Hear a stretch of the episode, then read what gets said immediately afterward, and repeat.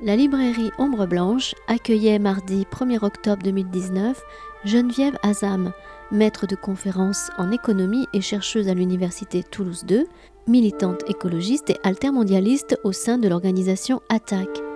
Elle y présentait ce jour-là son nouvel ouvrage Lettre à la Terre, paru dans la collection Anthropocène des éditions du Seuil.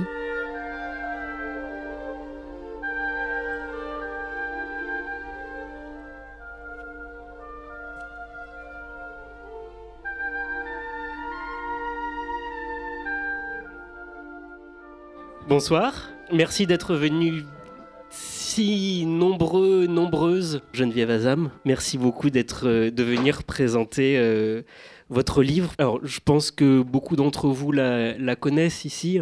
Euh, économiste, membre d'Attaque, de tous les cercles de réflexion d'Attaque et lié à l'altermondialisme, disons, pendant de nombreuses années. Maintenant, sur un, militantisme très écologique. On reparlera peut-être du terme de militantisme parce que c'est quelque chose d'assez large avec des moyens d'action euh, assez larges. Et donc euh, pour un livre qui est publié dans la collection Anthropocène du Seuil, dont vous devez vous souvenir euh, de la journée qu'on avait organisée ici où il y avait un monde complètement fou.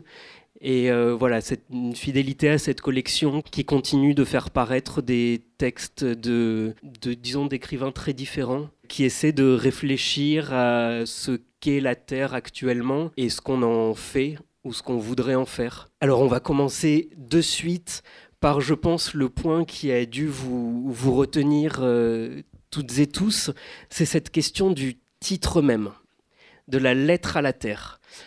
Pourquoi maintenant avez-vous ressenti le besoin d'écrire une lettre à la Terre, de s'adresser à la Terre pas de lancer un, cri d'alerte ou d'alarme, comme euh, d'ailleurs vous avez participé à un livre collectif qui était dans ce, type-là.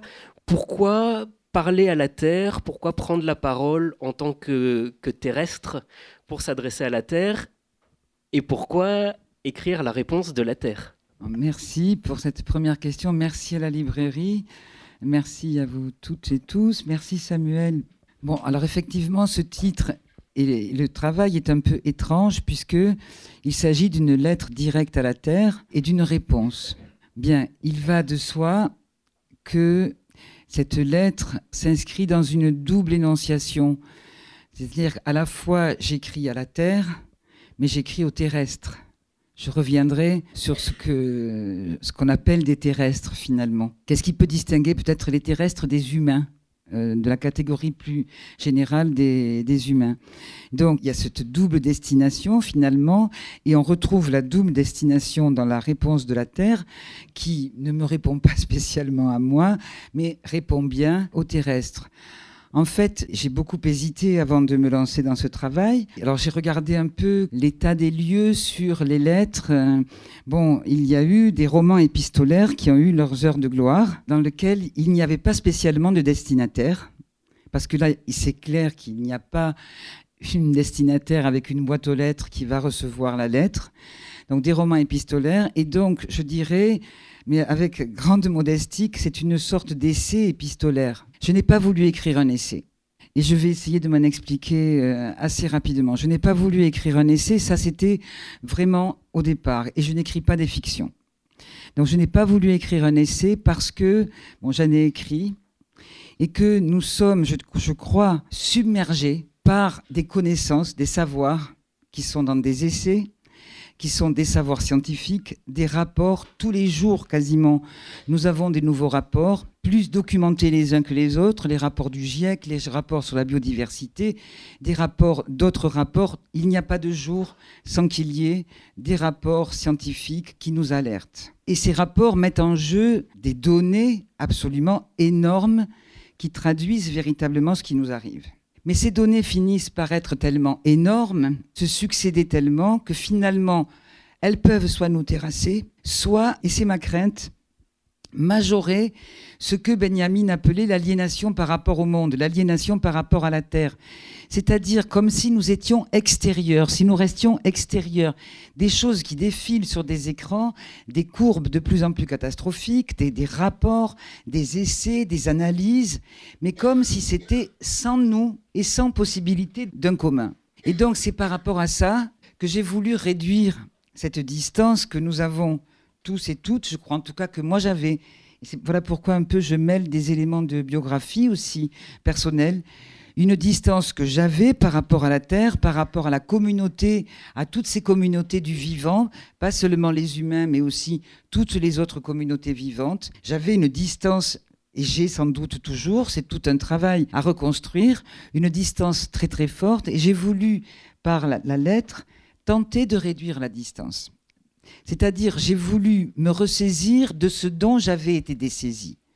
C'est-à-dire que j'ai été éduqué, comme beaucoup d'entre nous, je pense la plupart, dans l'idée que la Terre était un objet sur lequel nous étions posés, mais un objet qui nous était radicalement extérieur, dont nous ne faisions pas partie, si ce n'est que nous étions comme des sortes de colons sur cette terre qui était un objet mort, considéré comme un objet mort, hein, dans lequel nous pouvions puiser à l'infini des ressources, des richesses qu'on a appelées en économie, des ressources qui étaient à notre disposition hein, dans la tradition bien utilitariste. On a considéré, et j'ai considéré, aussi pendant très longtemps l'émancipation, la liberté, comme justement l'arrachement à cette part de nature qui nous oblige à ce que on peut appeler, Simone Veil appelle, cela la nécessité. Et on a cru pouvoir s'émanciper radicalement de la nécessité, s'arracher. Hein, l'émancipation, c'était l'arrachement, en rompant tous ces liens qui nous attachent, justement. Les liens étant vécus comme des liens qui, finalement, nous oblige, mais en nous obligeant, nous aliène.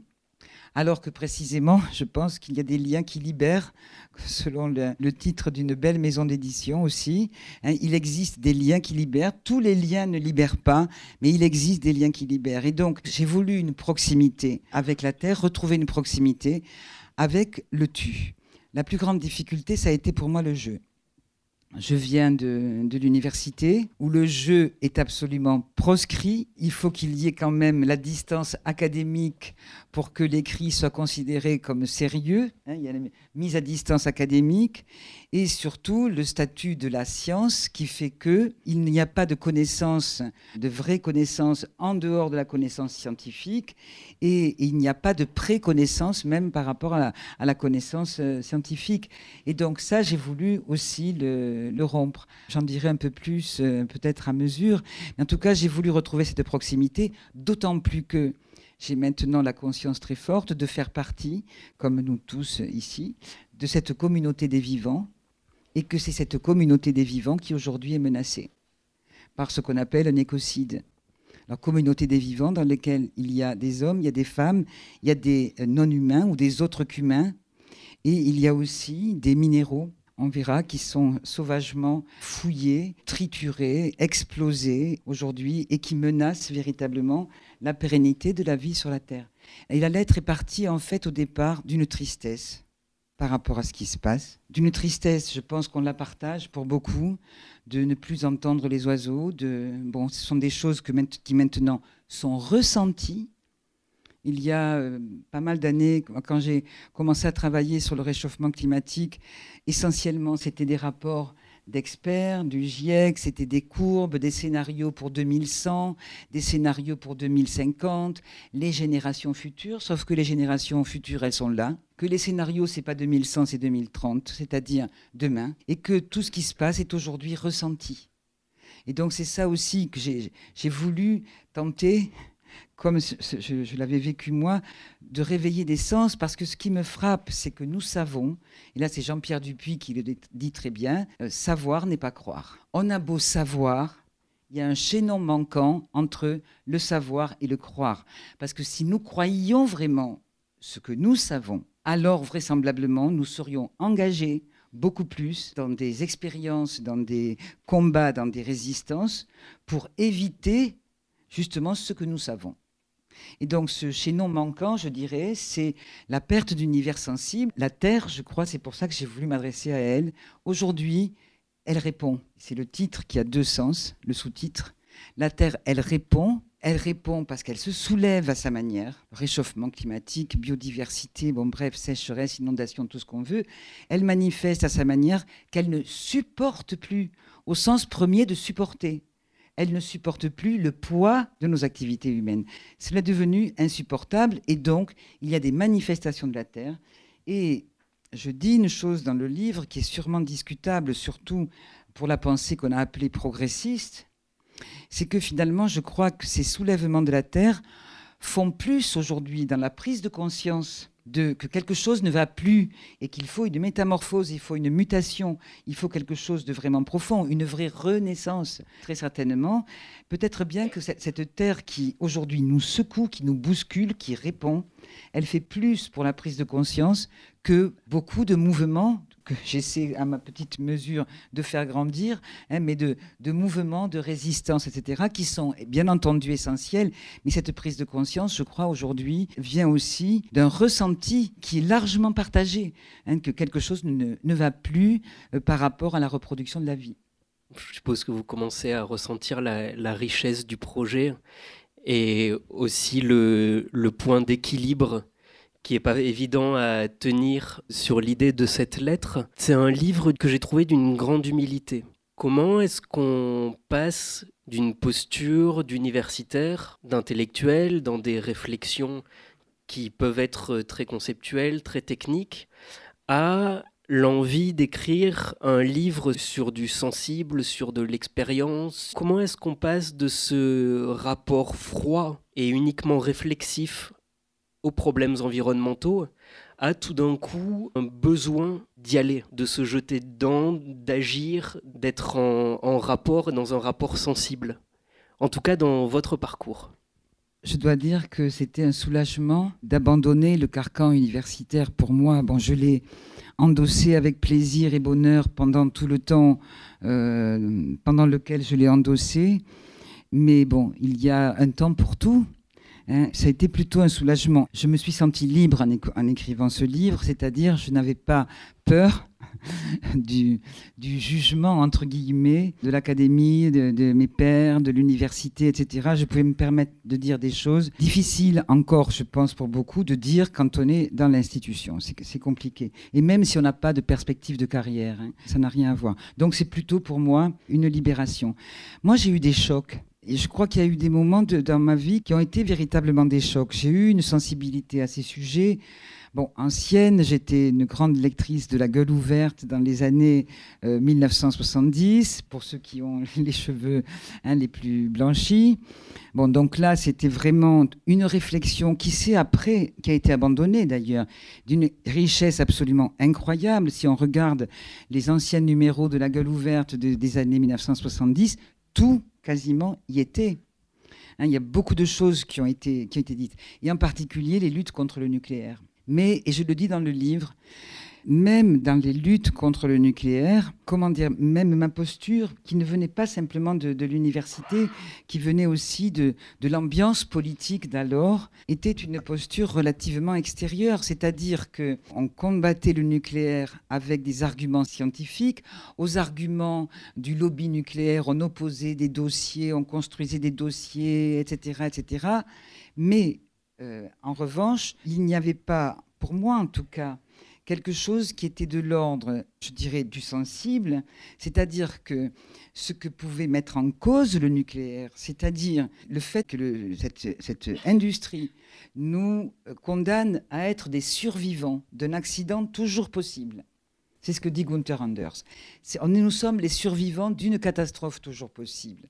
Et là, c'est un changement profond euh, un changement anthropologique profond, qu'on a la capacité à détruire radicalement cette terre qui nous a été donnée. Eh bien, là, pour moi, c'était une lutte qui restait dans l'abstraction. C'était évident, la raison faisait qu'il fallait se battre contre le nucléaire parce que, etc., tels arguments scientifiques étaient bien énoncés et tout. Je continue à dire cela, bien sûr. Hein. Mais Tchernobyl a donné une autre dimension. J'avais été très peu sensible, je le dis et je le regrette. L'histoire de Hiroshima et Nagasaki, je me suis rendu compte, et ça dans les années 1980-90, que j'étais passé à côté. Que la Seconde Guerre mondiale, c'était les camps. C'était les camps nazis, c'était aussi le totalitarisme soviétique, hein, c'était les camps nazis. Et finalement, Hiroshima, Nagasaki, je savais, évidemment, mais ce n'était pas l'événement que je pense que ça a été. Pour moi, ça restait abstrait, comme on apprend dans les livres d'histoire. Il y avait quelque chose qui vraiment bon. Et là, tout à coup, avec Tchernobyl, la réflexion s'est réactivée. Hein, c'était 86.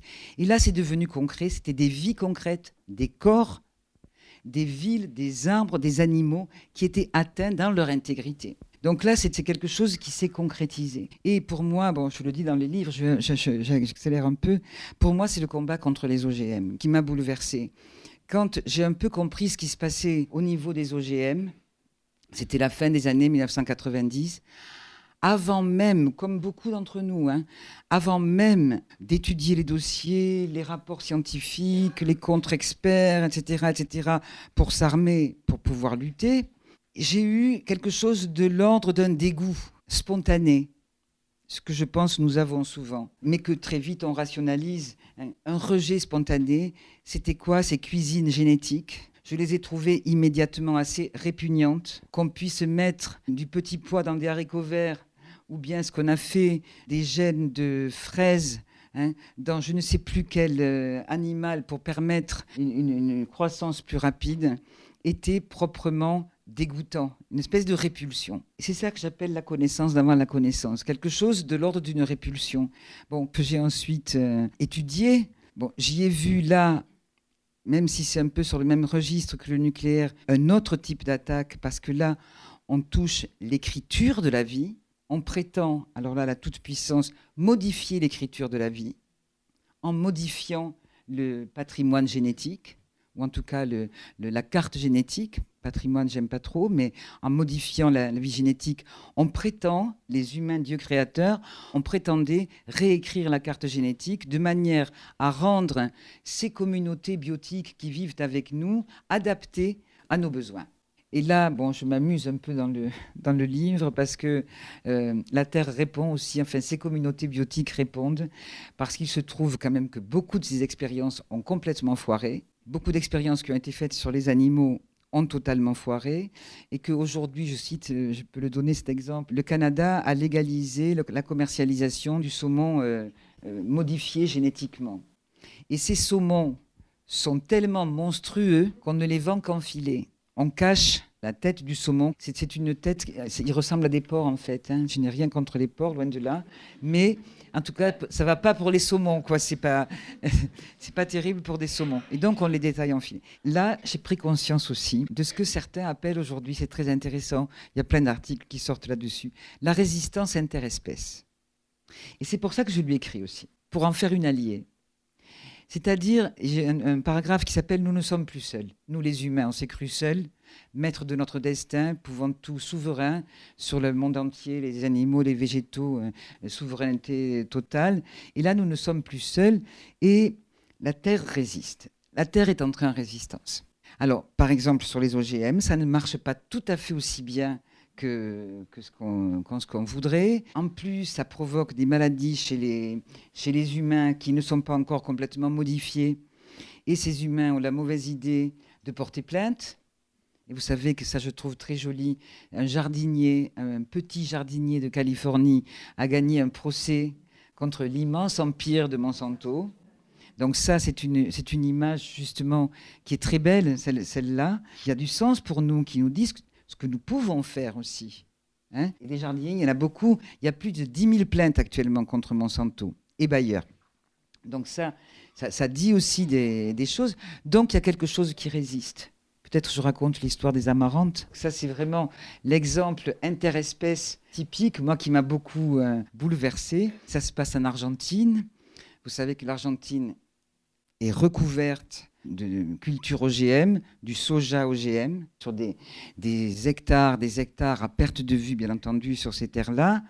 Ce que serait aujourd'hui la France et l'Europe s'il n'y avait pas eu les luttes contre les OGM. Hein, euh, ils n'ont pas abandonné comme ça. Hein. C'est qu'aujourd'hui, il, y, a des restrictions, il y a des interdictions, même si rien n'est terminé, malgré tout. Bon. Et donc là, c'est des, kilomètres, des kilomètres carrés. Bon, tout ceci, bien sûr, est bombardé de Roundup Ready, qui est euh, l'insecticide et le pesticide qu'on peut euh, vraiment utiliser pour ces plants modifiés parce qu'ils sont résistants à cet insecticide. Donc on a une espèce de désert vert hein, où il n'y a que du soja étendu depuis des avions d'étendage, des énormes silos et une ville qui ressemble, c'est au-delà de la science-fiction, une ville mortifère en plein milieu. Et il y a quand même un hic c'est qu'il y a une plante qui s'appelle des amarantes qui résiste au Roundup et qui se mettent à envahir et à étouffer les champs de soja.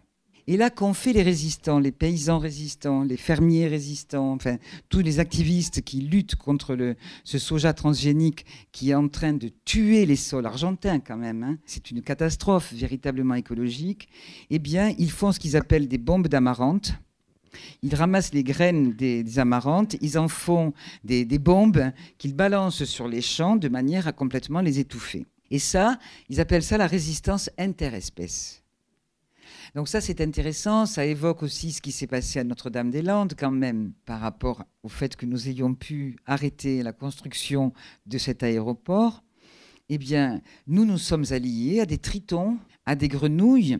Sans eux, il y aurait eu l'aéroport parce que c'est la présence de ces espèces protégées qui a enclenché toute une série de batailles juridiques qui ont fait traîner, traîner, traîner la construction sur plus de 20 ans, qui ont retardé les travaux, qui nous ont permis de gagner du temps et qui nous ont permis de mieux nous organiser. Bon, à Sivens, malheureusement, ici tout près, il y avait une libellule avec qui nous avons essayé de nous allier, mais là, les aménageurs ont été plus forts que la libellule et nous réunis. Et ça s'est traduit par la destruction définitive, il faudra du temps pour qu'elle se reconstruise, de la zone humide et euh, la mort de Rémi Fraisse. Bon voilà. Et donc se développe un peu partout cette idée de, de résistance interespèce. J'ai été trop longue peut-être là-dessus. Non, non, en tout cas pour moi, ce sont des lectures et oui c'est ça. Et ce qui m'a fait du bien, et, vraiment prendre conscience, je le raconte aussi, c'est suite à une, écoféministe américaine qui, qui, raconte, elle, comment dans les années 80, elles allaient aux États-Unis, et ça je l'ignorais complètement dans les années 80, je l'ai appris grâce à un livre qui est sorti il n'y a pas très longtemps, il y avait des manifestations de femmes dans le désert du Nevada contre les essais nucléaires il y a eu des centaines d'essais nucléaires dans le désert du Nevada depuis 1950. C'est une zone totalement polluée, zone interdite. Donc des femmes ont fait des manifestations et sont entrées sur la zone interdite avec les masques, etc., etc. Elle raconte dans ce livre comment le fait de rentrer dans la zone interdite, a, pour elle, était un déclic extrêmement important et un abandon de la peur. Elle n'avait plus peur. Bon, et moi, ce déclic, je l'ai eu un peu quand on est allé faucher les champs euh, d'OGM en plein jour et à découvert. Ce n'est pas extraordinaire, mais c'est une désobéissance qui est constructrice, libératrice.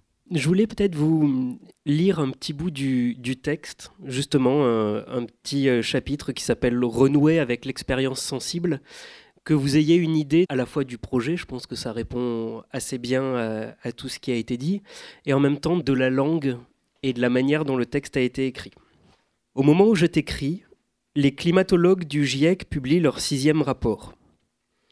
Je le lis par devoir plus qu'en attente de révélations nouvelles. Tout y est répété une nouvelle fois. Tu suffoques, nous devons bifurquer très vite, le temps se resserre. Les basculements climatiques redoutés sont en cours. Et pourtant, le gouffre entre la connaissance des graves perturbations qui t'atteignent et l'imagination nécessaire pour bloquer la machine à détruire et vertigineux, ampleur écrasante des défis à surmonter, fatalisme face au retard accumulé pour les relever, intérêt puissant qui nous dépasse, tu dois t'impatienter devant ces questions infiniment ressassées. Elles sont légitimes, mais elles te surplombent encore et t'ignorent. Tu déplores sans doute qu'en t'éjectant de nos vies, nous ayons perdu des savoirs terrestres et oublié que la connaissance, aussi profonde et aiguisée soit-elle, ne peut déclencher des bouleversements sans passer par l'expérience concrète, par une présence sensible, corporelle, attentive à tes messages, capable de s'inquiéter et d'éveiller le désir de te défendre, de protéger nos vies, nos rêves, d'entrer en rébellion. Nos sens se sont perdus dans l'abîme qui nous oppose depuis des siècles, d'après la Renaissance, déplore Caroline Merchant, historienne et philosophe écoféministe américaine. Une lente et unidirectionnelle aliénation de la relation immédiate, organique et quotidienne, à la base de l'expérience humaine depuis les premiers temps, s'est produite. C'était une citation. Au fond, tu nous appelles à une nouvelle renaissance, cette fois avec toi. Cet abîme s'approfondit quand l'expérience concrète manque, quand le temps pour la vivre est capturé par la course capitaliste. Ce temps court de plus en plus vite. Il est compté avec toujours plus de précision, chronomètre en main. La vitesse annule la durée, le sentiment d'avoir le temps. Elle abolit la distance entre le désir et la possession immédiate. Elle te livre à des appétits insatiables. Elle t'annule. Le temps concret de l'expérience est happé par l'accélération. L'urgence commande de ralentir, de freiner de toutes nos forces avant les grands virages. Tu es soumise comme nous à un présent sans passé et sans futur, un présent perpétuel, un présent sans présence, envahissant et déraciné. Comment nos univers sensibles n'en seraient-ils pas affectés? Les rythmes s'accélèrent et donnent l'illusion de pouvoir vivre sur ton sol en l'effleurant, en glissant, sans t'éprouver, sans t'écouter, allégé du poids de la matérialité, libre et connecté. Une fois rompus les derniers liens organiques qui nous reliaient, la vitesse est un narcotique. Elle éteint notre sensibilité et procure l'ivresse d'une présence light, transparente, suspendue, sans matière et sans corps. Les catastrophes elles-mêmes se succèdent à un rythme si rapide qu'elles s'annulent par saturation. Terre, impose ton rythme, aide-nous à ralentir, bloque-nous avant qu'il ne soit trop tard.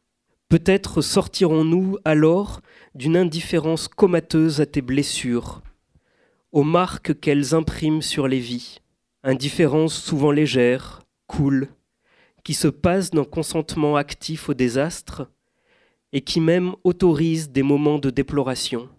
Aide-nous à guérir des symptômes de cette nouvelle banalité du mal. Elle nous atteint quand ton chaos et nos misères deviennent des images insignifiantes, non reliées, sensationnelles, confortant notre exil au monde. Avec toi, nous souffrons d'avoir opposé si longtemps la sensibilité à la raison. Nous sommes menacés ensemble par une raison calculatrice, quantitative, oublieuse du raisonnable.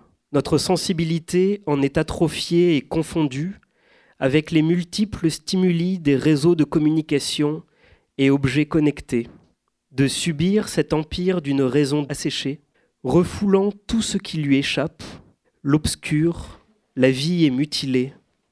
Nous sommes séquestrés ensemble dans les engrenages d'une immense machine sans âme. Il est temps de s'en échapper.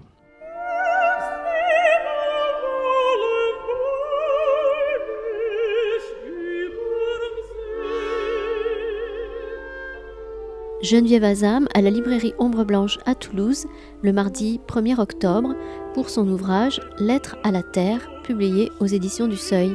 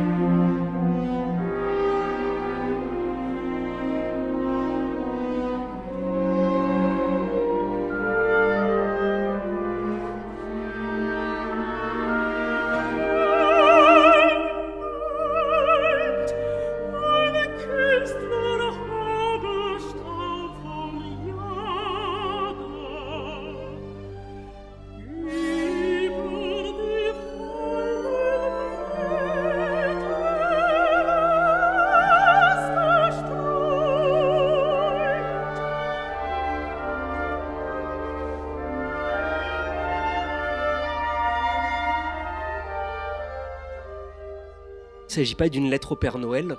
Ça, pourrait, hein, de euh, j'aimerais avoir ça, j'aimerais qu'il se passe ça, ce serait bien si. Euh, c'est pas non plus une prière ou une lamentation, mais toujours on garde cet attachement à, s'adresser, à, essayer de penser avec, à la fois penser avec la terre, avec le sensible, comme on l'a développé, et aussi peut-être certains d'entre vous ont reconnu des bouts de pensée de diverses personnes qui s'intégraient petit à petit. C'est un livre qui cite énormément. C'est une lettre qui cite sans arrêt, où il y a une multitude de penseurs, d'écrivains, penseuses, écrivaines, bien entendu, oui.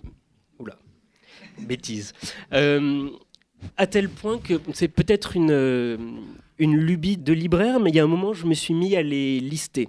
Je prends complètement au hasard donc euh, Alexievitch, Royer, Darcy Wood, Bourg, Cabane, Arundhati Roy, David Abram, Françoise Daubonne, Jérôme Bachet, Alain Supio, Servigne, Pierre Bergougnou, Giono, Rachel Carson, Foucard, Krauss, Pasolini, von Humboldt, etc. Ça continue sans arrêt. On sent à la fois la diversité des, des références et en même temps une envie de penser ensemble. Que le commun, c'est pas uniquement dans l'action politique, mais c'est aussi un, grand collectif de gens dont il faut réussir à relier les pensées, à faire des liens et à rassembler finalement tous ces textes plus ou moins récents, plus ou moins redécouverts, et essayer de les utiliser en, disons, en force de pensée du, de la Terre dans laquelle on habite.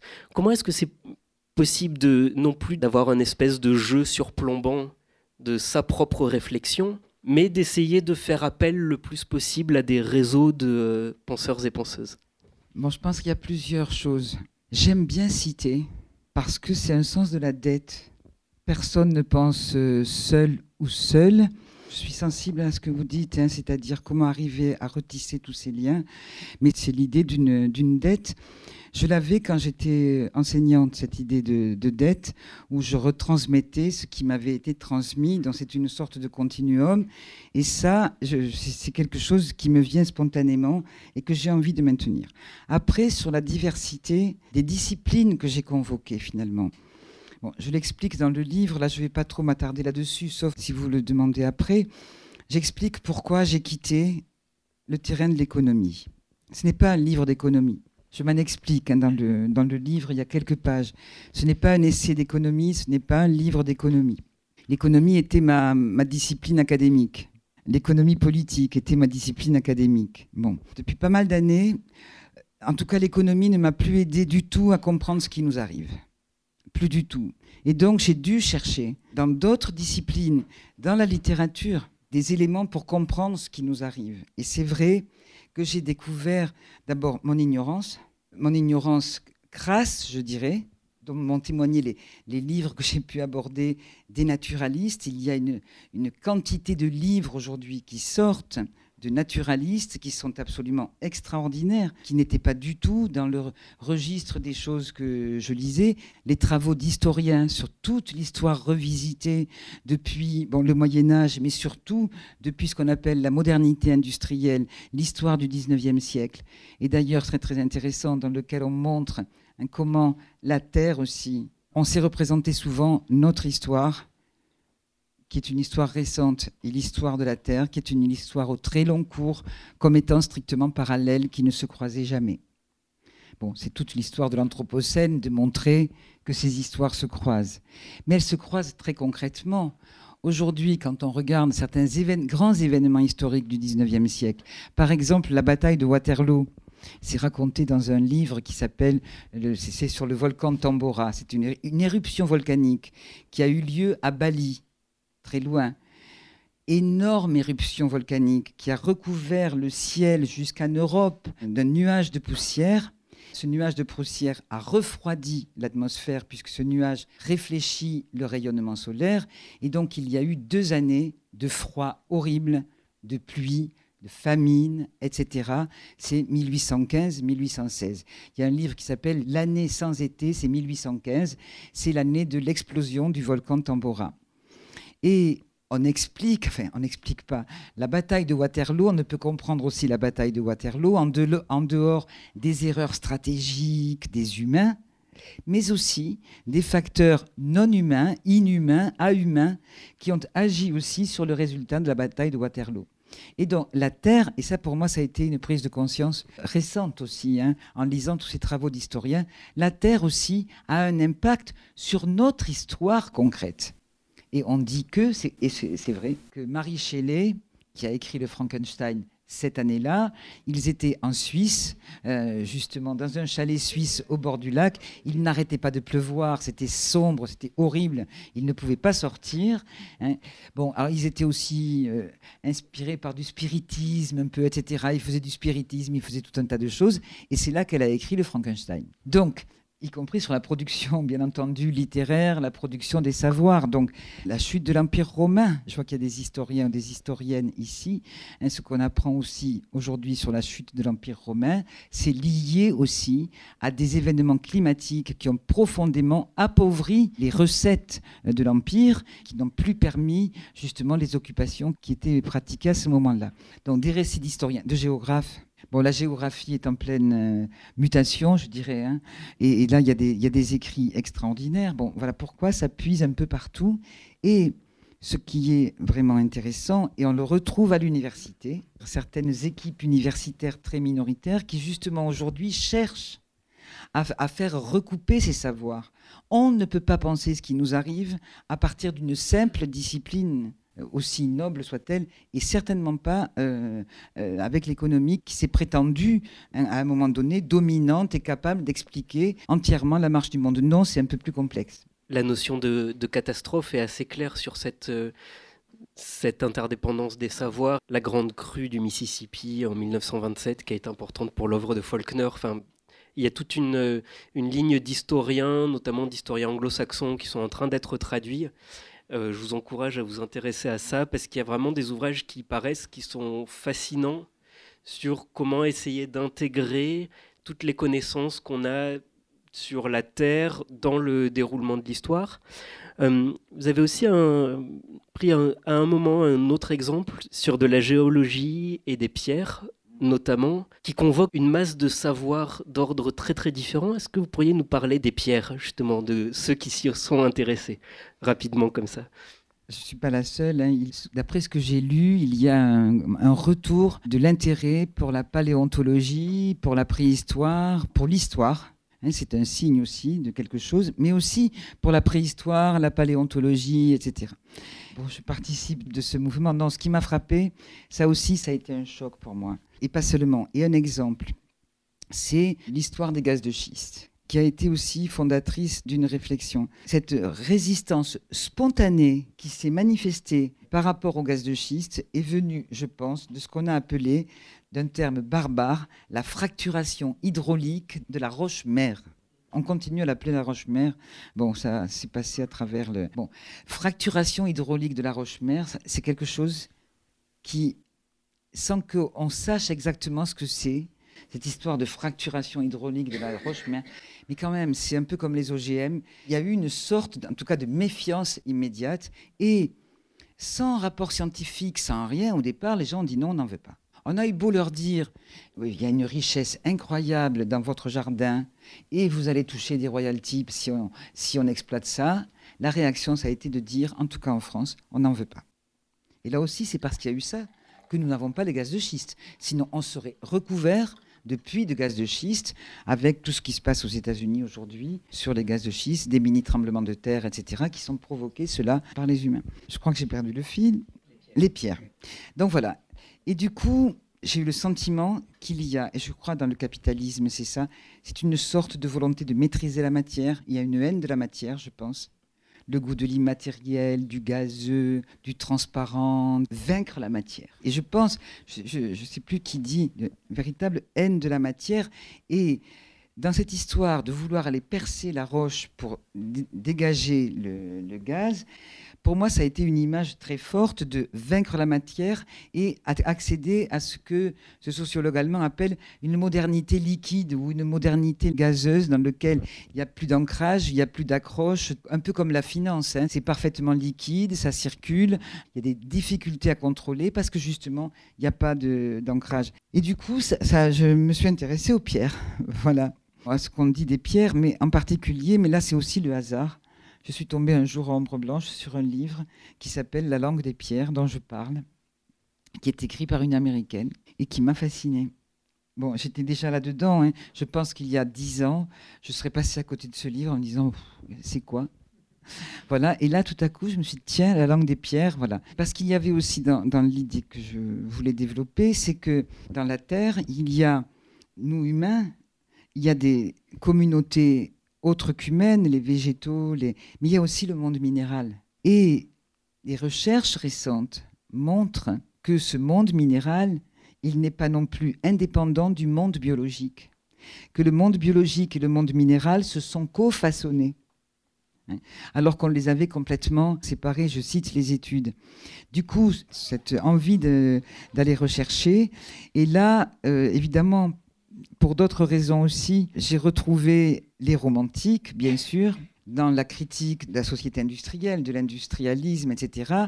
Et ces romantiques allemands, Novalis, etc., en fait, je me suis rendu compte qu'ils étaient passionnés de géologie. Novalis, il était ingénieur, il était directeur des mines de sel en Basse-Saxe. Il était passionné par tout ce qui était du domaine des mines, etc., et par la géologie et en même temps très inquiet par rapport aux modifications du code minier qui commençaient à arriver, préparant la phase de l'extractivisme généralisé que nous avons aujourd'hui du colonialisme et de l'extractivisme généralisé qu'on a aujourd'hui. Il n'y a pas que lui, hein. tout le groupe d'Iéna autour de Novalis, ils, ont écrit des traités, etc., passionnés de géologie. Et euh, ainsi, bon, les lectures, hein, c'est souvent par, euh, par saut, l'une appelle l'autre. Je suis tombée sur Breton, breton qui était passionné de géologie et qui faisait parler les pierres lui aussi, euh, etc. Donc c'est par ce biais-là aussi. Et c'était un accès au monde minéral parce que bien sûr qu'il y a le monde végétal qui est premier, bien sûr, mais il y a aussi ce monde minéral qu'aujourd'hui on est en train de saccager. Je l'ai renoté tout à l'heure parce que ce chiffre euh, me fait peur. On est en train de déménager la Terre, c'est les grands travaux partout. Hein véritablement, on est en train de tout araser. J'ai noté le nombre de tonnes 50 milliards de tonnes de gravier et de sable. 50 milliards de tonnes de gravier et de sable sont extraites tous les ans. Ça veut dire qu'on est dans une guerre euh, chimique, ça, on voit ce qui se passe actuellement. Une véritable guerre, c'est un écocide, hein, une guerre biologique, mais il y a une guerre géologique aussi, avec le forage. Et je me suis beaucoup inspirée d'un roman, je vous conseille de l'acheter, qui s'appelle Doggerland d'Elisabeth Fillol. C'est un roman, hein, vraiment, qui est extraordinaire. Ça se passe dans la mer du Nord. Doggerland, c'est une ancienne terre de, la mer du Nord qui a été enfouie suite à un tsunami, mais il y a 10 000 ans. Ça s'appelle donc Doggerland. Et on a tellement foré la mer du Nord de partout pour le gaz, pour le pétrole, etc., qu'aujourd'hui, en Hollande et en Suède, dans plusieurs endroits, on a des affaissements de terrain extrêmement importants qui menacent des villes entières. Il y a de plus en plus de littérature aussi autour de tous ces sujets-là.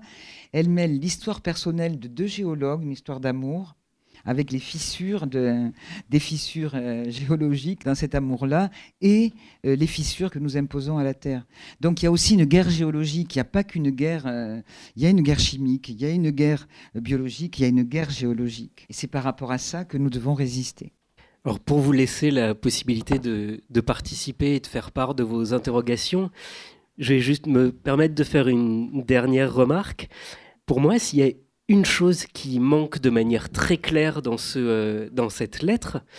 Euh, alors, c'est pas vrai. En fait, c'est une lecture. On passe notre temps à dire ah mais elle pense pas à ça, mais elle a pas mis ça. Et il y a un foisonnement parce qu'il y a déjà tellement de choses que ça donne envie d'aller chercher d'autres textes, d'autres films, d'autres livres, d'autres euh, personnes qu'on a entendues, d'autres discussions qu'on a pu avoir. Donc il y a vraiment l'envie de, de faire du lien. Mais alors la chose qui manque quand même, c'est la spiritualité. On sent un raisonnement matérialiste qui certainement est passé du raisonnement économique à une écologie euh, très matérialiste, qui moi me parle complètement. Mais à l'heure actuelle, il y a quand même toute une immense partie des militants écologistes qui ont ce raisonnement spirituel, théologique. Et alors là, ça nous permet de peut-être euh, terminer sur la progression du livre. Je me suis dit, ça y est, la réponse de la Terre, c'est bon, on va être dedans. Euh, il va y avoir la Terre-Mère qui va nous répondre et dire, mes chers enfants. Et alors non, heureusement, vous réussissez à échapper à, ça. alors comment est-ce qu'on peut quand même écrire une réponse de la Terre et imaginer ce que la Terre peut avoir à dire sans non plus passer dans une forme de transcendance et, euh, et de spiritualité? Merci. Hein, non, non, mais c'est une question, euh, parce que c'était mon problème. Effectivement, quand j'ai écrit le livre et, dont je voulais me garder, je voulais me garder du développement personnel, de, enfin bon, tout ce qu'on connaît aujourd'hui, hein, euh, du New Age, je dirais, hein, d'une pensée New Age. Donc c'est pas facile. Je le dis immédiatement. Cette terre à qui je parle, c'est pas une déesse, c'est pas Gaïa. Hein, parce qu'il y a beaucoup d'écrits aujourd'hui autour de Gaïa. Ce n'est pas Gaïa. Et elle dit d'ailleurs dans la réponse, je ne vais pas vous dicter un décalogue. C'est pas une sorte de, hein, de Gaïa qui dicterait les dix commandements à suivre, etc. Ce n'est pas du tout ça. La Terre, c'est simplement une présence matérielle. Hein. c'est une présence matérielle. Alors, dans la réponse, elle prend soin, enfin, je prends soin, plutôt, je confonds, je prends soin de dire que c'est elle qui le dit elle nous confie à nous, les terrestres, le soin d'écrire pour elle. C'est-à-dire, c'est là dans la réponse que vraiment je pense avec elle, le plus, je trouve. Que ce moment de penser avec, et non pas penser sur, faire des théories sur, aligner tout un tas de chiffres absolument nécessaires. Hein. Mais essayer de penser avec, je crois que c'est dans la réponse. Et ce que je disais tout à l'heure, c'est que autant le début de la lettre a été pour moi difficile, arriver à trouver le ton juste qui ne soit pas ce, ce ton-là, mais la réponse de la Terre a coulé assez, facilement. Parce que, comment dire, c'est un subterfuge. Bon, la Terre n'est pas une vraie destinataire. Il n'y a pas de destinataire, en fait. Hein. les destinataires, c'est les terrestres. C'est un, procédé, je dirais, qui m'a permis, et qui, je pense, j'espère qu'il peut permettre à certaines personnes qui le liraient de retrouver une intimité et une proximité avec la Terre, une altérité aussi une altérité. Parce que ça, j'insiste beaucoup là-dessus. Il y a une part d'inhumain dans la Terre. Il faut arrêter les projets d'humaniser entièrement la Terre. Il y a une part sauvage. Et cette part sauvage, elle doit absolument être préservée, au lieu de vouloir absolument la diriger. Il y a de l'inhumain, de l'humain, de quelque chose qui nous dépasse. Et c'est là que certains m'ont dit qu'il pouvait y avoir un côté spirituel. C'est-à-dire, c'est pas mystique, c'est pas religieux, c'est quelqu'un qui m'a suggéré le, terme et je le trouve bon. C'est une sorte de transcendance immanente, c'est-à-dire reconnaître qu'il y a des choses qui nous dépassent. Il y a des choses qui nous dépassent, que nous ne pouvons pas maîtriser. Il y a des volcans, il y a des tremblements de terre, il y a euh, aujourd'hui des cyclones. Enfin, les cyclones, nous sommes en partie responsables aussi, en tout cas de la fréquence et de l'intensité. Il y a une vie biologique de la Terre, il y a des lois de la nature, point qui ne sont pas des lois humaines. En revanche, les lois humaines ne sont pas des lois de la nature. Et c'est par crainte souvent de naturaliser les sociétés, en particulier pour les femmes, hein, c'est la crainte de la naturalisation qui nous a fait oublier que nous refusons la naturalisation, nous avons bien raison, mais pour autant, nous ne pouvons pas supprimer la part naturelle, non maîtrisable, non gouvernable de l'existence humaine, des femmes, des hommes et de, la Terre. Donc il y a une part euh, ingouvernable, donc il y a une verticalité il y a une verticalité dans ce sens où il y a des choses qui nous échappent. Ensuite, on peut mettre ce qu'on veut dans ce qui nous échappe. Mais reconnaître ce qui nous échappe, c'est reconnaître une verticalité, effectivement. Et on, peut y mettre le nom qu'on veut. En tout cas, on n'est pas simplement dans l'horizontalité. Ce que je voudrais dire quand même, c'est que j'ai dit beaucoup d'horreur quand même sur ce qui nous arrive, nous en sommes conscients. Bon, dans le livre, quand même, j'essaie de maintenir toujours cette idée que, et je le pense vraiment, même si, comme tout le monde, j'ai des moments de doute, de désespoir, si on fait attention au monde, attention à la terre, aux autres, à ce qui se passe, je crois que nous avons aussi des raisons d'espérer, pas un avenir radieux. Comme dit Anna Arendt, j'adore cette expression, il faut endurer notre savoir. Oui, c'est très drôle, et il ne s'agit pas de le mettre sous le tapis, il faut l'endurer. Il faut pâtir quasiment, hein. elle, dit pâtir aussi, hein, pour pouvoir en faire quelque chose et pour pouvoir retrouver notre liberté d'agir. Mais on a des tas de manifestations, aussi bien dans les connaissances, les écritures, les modes d'expression et les luttes, les combats qui se mènent aujourd'hui en France et ailleurs qu'en France, euh, qui vont à l'essentiel, qui vont à la racine. Précisément. On peut en reparler si vous le voulez, hein. mais euh, aujourd'hui, ce que toutes les luttes sur l'extractivisme, le refus de l'extractivisme, le refus des grands projets qui nous sont imposés de l'extérieur au nom de la toute-puissance, au nom de l'attractivité, au nom d'une image, etc., etc., il y a partout où ça se passe des refus très importants. Et ce n'est pas simplement des refus, et en même temps des constructions d'autres mondes. Hein, c'est pas simplement non, on n'en veut pas, c'est non, on n'en veut pas, on est là, on occupe et on imagine d'autres choses. Ce sont là les appuis. Et aujourd'hui, l'enjeu majeur, à mon avis, c'est la terre. La terre, le sol. Parce que c'est ça qui nous nourrit. Il y a une guerre d'appropriation par rapport à la terre, par rapport au sol, une véritable guerre. Et donc, tous les combats aujourd'hui, que ce soit sur des ronds-points ou ailleurs, dans des ZAD, tous les combats qui tentent de se réancrer sur un territoire, le rond-point, c'est caractéristique. Pardon, je fatigue. Hein, le rond-point, c'est vraiment le lieu autour duquel on circule, il n'y a rien à voir. C'est le lieu de la circulation de la marchandise par excellence, le non-lieu par excellence. Là où on ne peut pas s'ancrer, là où on ne peut que passer, c'est tout.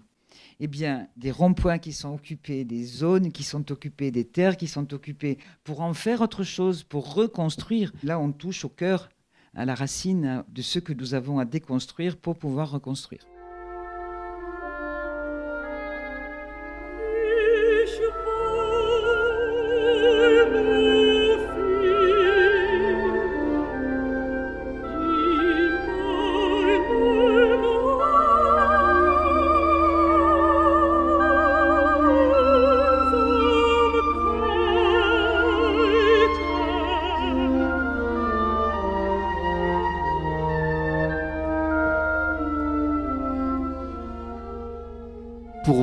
Laisser quelques secondes pour euh, prendre le courage de lever la main. Pour moi, sur ce dernier point, j'ai relevé à la, à la fin deux expressions que j'ai trouvées très belles, qui pour moi peuvent montrer le lien entre la Terre et les terrestres, qui sont, à leur manière très positive, il y a la luxuriance des formes de vie et l'ingouvernabilité créatrice. Donc une qui serait plutôt appliqué à la Terre et l'autre plutôt appliqué au terrestre, mais qui finalement, si on y réfléchit, sont certainement interchangeables. Bonsoir. Merci d'abord à l'intervieweur qui, je trouve, a été particulièrement vif, précis, en empathie et qui a su voir ce qu'il y avait dans, ce livre. Merci aussi Geneviève. Alors je voudrais justement euh, dire deux ou trois choses par rapport euh, au volcan, à tout ce qui est violence. Le terme violence qui est très mal perçu, en fait, c'est un terme qui veut dire une force de vie nourricière. Vis en latin veut dire la force. Ol, c'est la racine de, qu'on retrouve dans alimentation, dans adolescent, dans adulte, sous la forme ol, ul. Et un, c'est un préfixe qui montre, un suffixe qui montre quelque chose en, en train. Autrement dit, la violence, c'est quelque chose qui est nourricier. Donc, comment s'est créé notre Terre? Comment s'est créé l'univers? C'est pas créé avec des bisous, hein. c'est créé dans une forme de violence. Alors, cette violence, est-ce qu'elle est pour la vie ou pour la mort? Voilà une question. La deuxième question, c'est que, certes, ce qui est important, c'est la Terre, mais comment se fait-il que l'être humain dégrade la Terre? Et quel être humain? Moi, mon hypothèse, grâce à François Julien, je conseille les lectures de François Julien, entrer dans une pensée. François Julien est un, sinologue, helléniste et philosophe. Moi, je les ai lus un peu, grâce à vous d'ailleurs. Euh, j'ai lu beaucoup de livres de François Julien. Il y en a un qui s'appelle Entrer dans une pensée, ou bien Les transformations silencieuses. Et il montre bien que, en fait, l'être humain occidental, parce qu'il a mis en avant l'être, l'ontologie, alors que les Chinois, eux, ont mis le processus, quelque chose qui tourne, eh bien, il se met comme un dieu. Et je crois que nos cultures, à la fois grecques, latines, judéo-chrétiennes, ont insisté sur cette, cette importance de l'être humain, alors qu'en réalité, nous sommes chacun d'entre nous en train de nous modifier sans arrêt, comme la Terre, comme tout ce qui est vivant. Et donc il me semble qu'il faut, en même temps que faire tout le travail absolument extraordinaire que tu as fait, réfléchir aussi qu'est-ce qu'il y a à changer en nous dans notre conception de la vie? Et François Julien remet en cause Platon, Aristote, Descartes, etc. Qu'on commence à voir un peu avec une pensée philosophique maintenant, où on interroge l'impensé de la pensée. Voilà. Merci. Bon, sur la violence, euh, la vie et la mort, je pense justement, même si on reprend les pensées dont tu, dont tu parles, François Julien, c'est dans la tradition occidentale qu'on a séparé la vie et la mort, hein, aussi. Donc, cette violence fondatrice, effectivement, elle est faite de la vie et de la mort, ce qu'on a voulu effacer nous et ce que les transhumanistes prétendent complètement effacer. Après, je réagis sur un terme, c'est l'homme détruit la terre. On n'a peut-être pas le temps là. Je, pense qu'on peut pas le dire, euh, peut pas le dire ainsi. Hein, c'est pas ni, les hommes, ni, ni l'homme, ni les hommes, ni, ni les humains. Hein. ce sont des, comment dire, des, modèles Hein, et c'est pas uniquement le capitalisme, même si le capitalisme aujourd'hui qui a conquis toute la planète est le responsable, c'est sûr, parce qu'il n'y a que lui de toute façon qui domine toute la planète, quasiment. Mais il y a eu avant aussi des destructions très fortes. Mais l'homme, ça me gêne. Et je vois, on l'a avec la forêt amazonienne aujourd'hui, par exemple. Ce sont des humains qui entretiennent la forêt amazonienne elle ne pourra jamais être un patrimoine mondial de l'humanité, ce qui est encore une dernière forme d'un colonialisme le plus pur. Et là, je n'emboîte pas du tout les, les, paroles de Bolsonaro, qui le dit pour d'autres raisons. Mais les communautés indiennes qui aujourd'hui habitent la, forêt amazonienne, transforme cette forêt, il la cultive, cultiver au sens de, pas, la cultiver pour l'exploiter, mais ils l'entretiennent, ils en prennent soin, et c'est une symbiose avec cette, cette forêt. Donc dire l'homme détruit, euh, euh, détruit la Terre, non. Les humains, les vies humaines ont modifié l'histoire de la Terre, ça c'est certain. C'est vrai que la Terre a permis la vie, et que cette vie, dans sa luxuriance, a modifié aussi la Terre. Mais dire l'homme, les hommes, c'est le problème qu'il y a avec l'Anthropocène.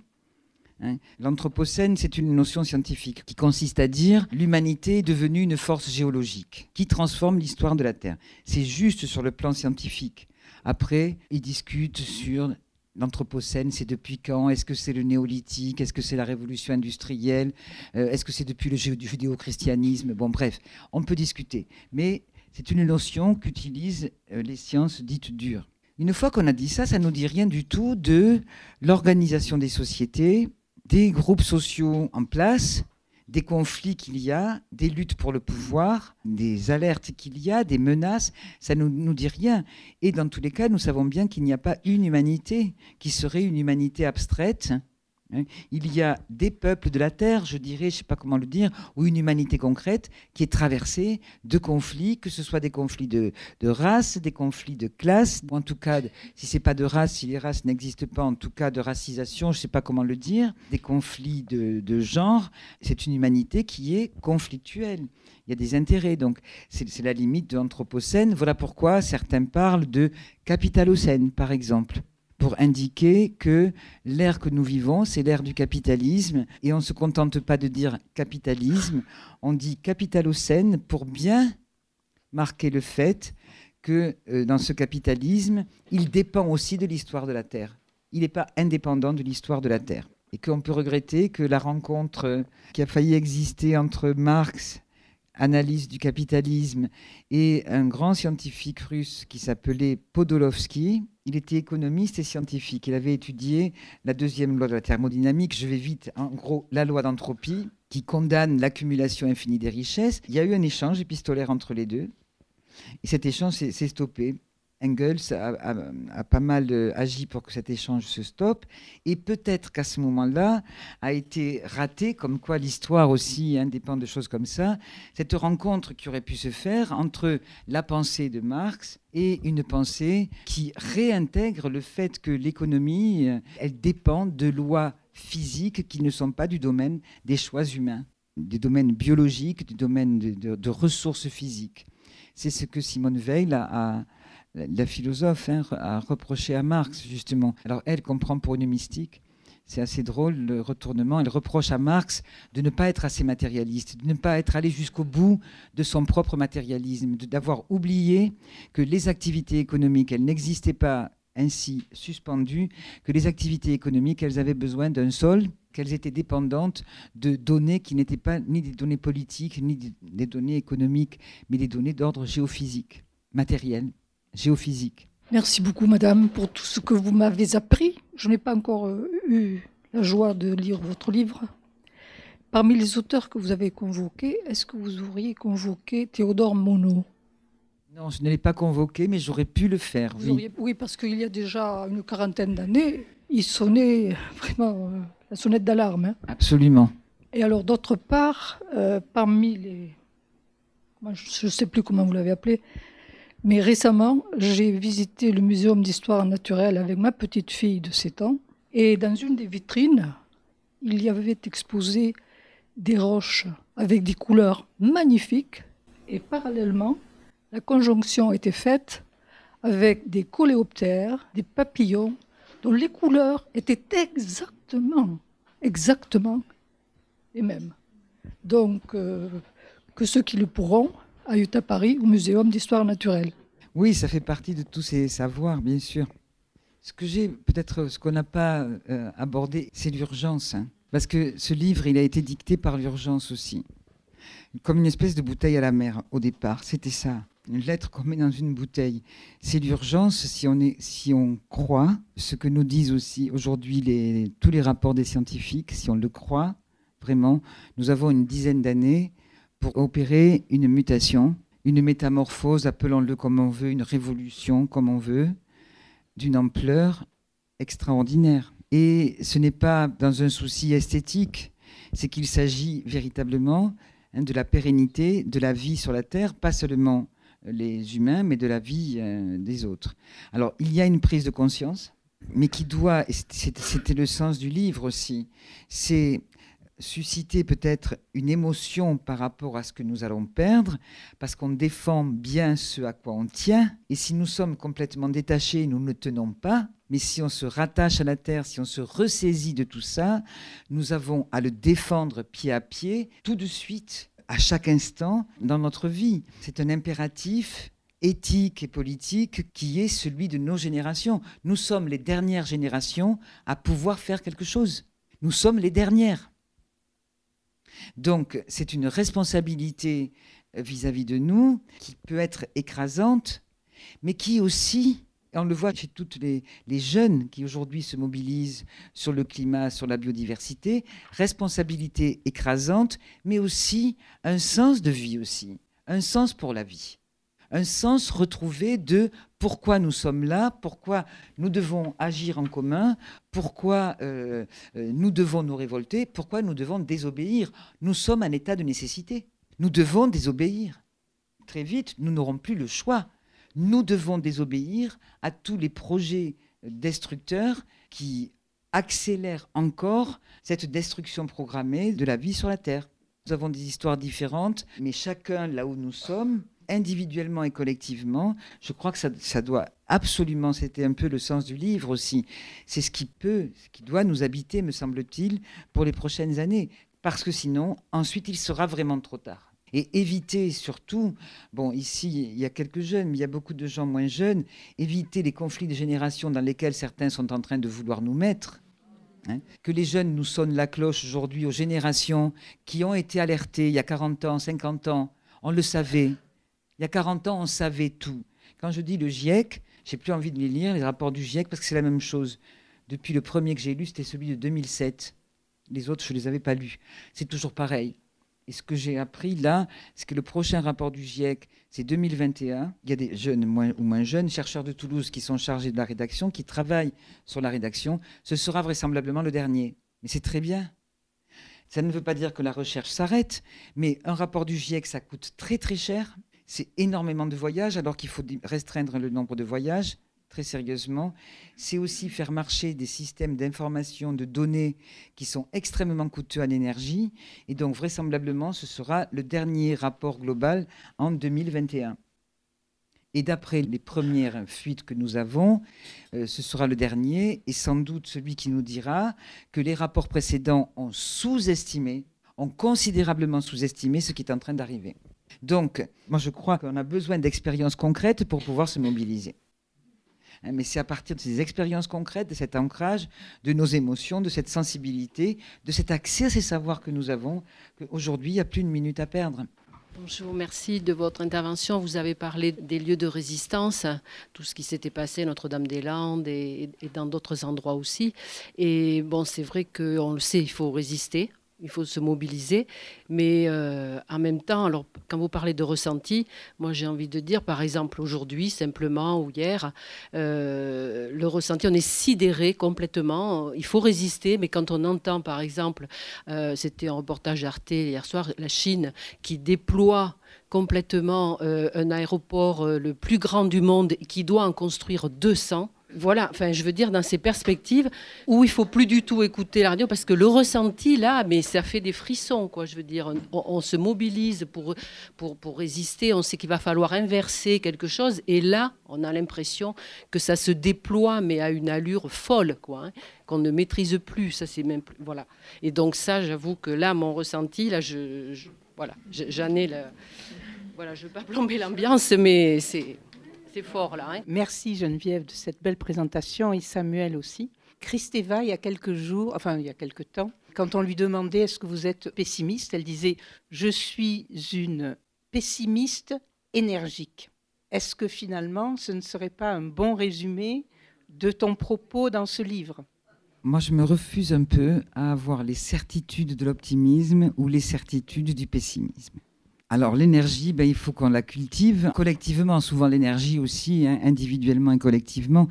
Non, je, pense, peut-être on pourra clore avec ça parce qu'il y a un peu d'espoir. C'est Virginia Woolf qui écrivait en 1915, pardon, je confonds de siècle, 1915, donc en pleine guerre, Première Guerre mondiale, qu'elle disait L'avenir est sombre et c'est ce qui peut nous arriver de mieux pour un avenir elle voulait dire sombre, non pas au sens de horrible, au sens de il n'est pas transparent. Certes, il y a une part de notre avenir qui a déjà été marquée. C'est-à-dire que nous avons été élevés, les plus âgés, avec l'idée que l'avenir était à nous, que nous décidions de notre avenir, que c'était chaque génération qui décidait de son avenir. Nous avons décidé pour les générations qui viennent.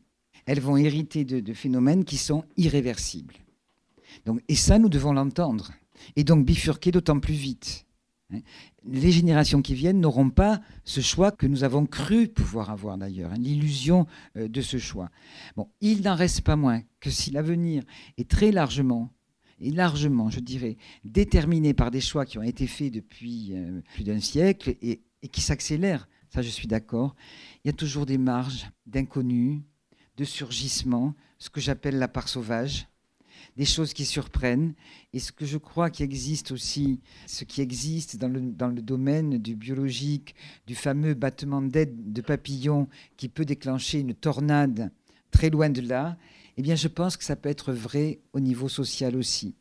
Comment peut-être aussi des événements qui peuvent nous paraître insignifiants au départ sont capables à des moments de déclencher des soulèvements extrêmement importants. Ça, l'histoire s'est faite de ça. Combien de fois on a entendu des historiens ou des en sciences politiques dire Ah, on s'y attendait pas du tout. Ça nous a surpris. Ce n'est pas parti de là où on pensait. Ça, ça existe. Il y a une part de non planifiable, non gouvernable, non euh, comment dire planifiable, oui, de l'avenir. Et c'est là que réside véritablement la possibilité encore d'une ouverture. Bon, et quant à la Chine et les 200 aéroports, Bon, c'est leur projet. Je suis bien d'accord. Il y a des résistances fortes. Il y a des résistances en Chine. Bon, elles sont peu connues, mais il y a des résistances très fortes. Se battre en Chine, c'est quand même pas très compliqué. C'est très compliqué. mais il y a beaucoup, beaucoup de luttes écologistes et sociales mêlées en Chine.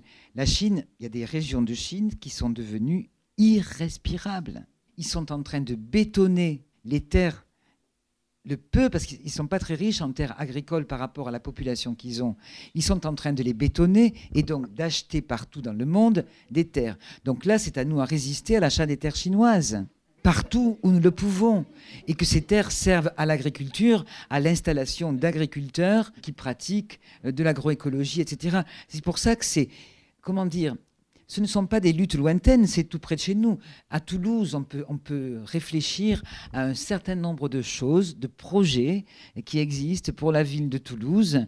Sont-ils vraiment nécessaires? Dans quelle mesure ne réduisent-ils pas la possibilité justement d'une vie euh, humaine? Euh, Dans quelle mesure n'accroissent-ils pas notre empreinte écologique au point que c'est insupportable? Eh bien, aujourd'hui, c'est ainsi que nous devons raisonner. Nous avons à nous opposer à ces projets-là et à, penser à d'autres. Mais je ne suis pas très inquiète sur notre capacité à penser à d'autres parce que quand il y a des luttes collectives, c'est quand même assez extraordinaire ce qui peut naître de ces luttes collectives.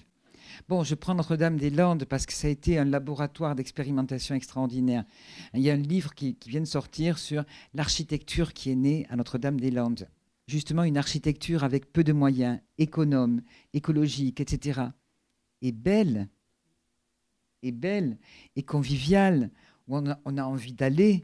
Hein, c'est pas des, monstres, je crois c'est, dans toutes les librairies, hein, parce que ce sont des architectes qui ont beaucoup travaillé aussi là-dessus à Notre-Dame-des-Landes, et on a toutes ces expérimentations, voilà, des choses qui sont nées assez vite.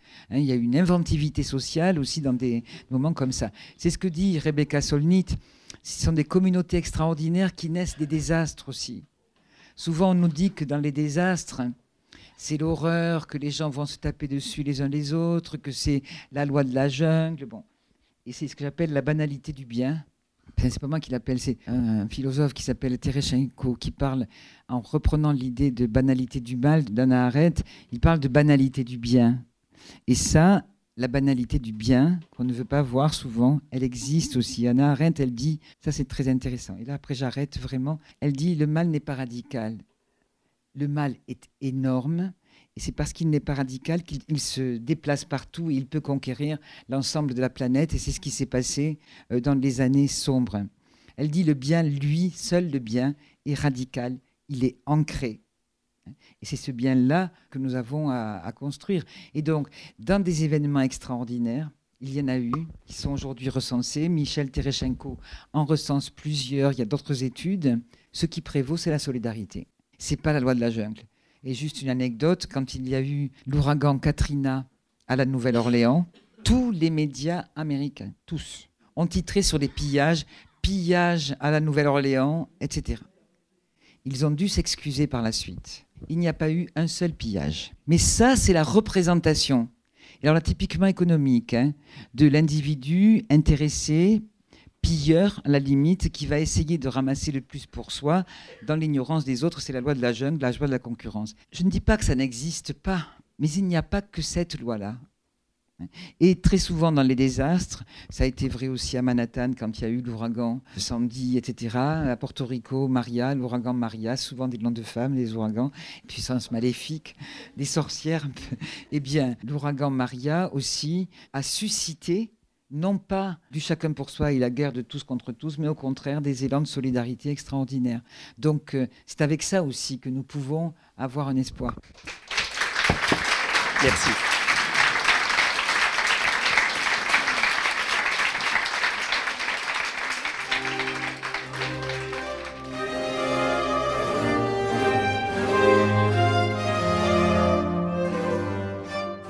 D'écouter à l'instant Geneviève Azam à la librairie Ombre Blanche mardi 1er octobre 2019 pour la parution de son livre Lettres à la Terre, édité au Seuil, collection Anthropocène.